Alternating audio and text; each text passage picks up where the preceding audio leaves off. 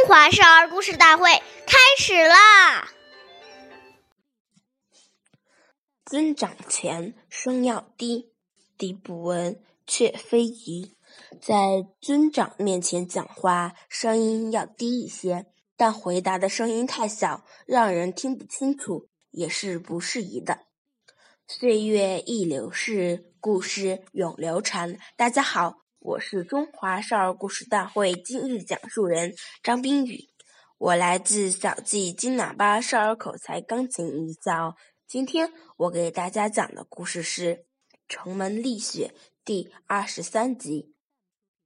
宋朝时有个叫杨时的年轻人，不仅很有学识，而且尊师懂礼，很受大学者程颐的欣赏。一天，大雪飘飞。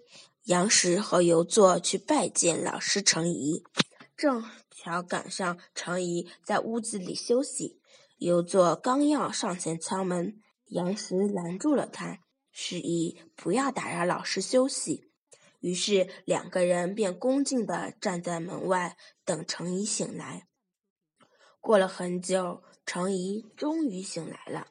这时门外的雪已经积了一尺多高了。然而杨时和游作却仍旧站在风雪里，没有一丝不耐烦的神情。程颐看到了，很受感动，把自己一生所学到的知识都教给了这两位学生。下面有请故事大会导师王老师为我们讲述这段小故事，掌声有请。好，大家好，我是王老师。我们来解读一下这个故事。这个故事提醒我们，时时要注意别人的感受。在长辈面前说话，声音太大，很刺耳，滔滔不绝，长辈一定觉得很难受、不舒服。家里有长辈来做客，我们一定要出来问候。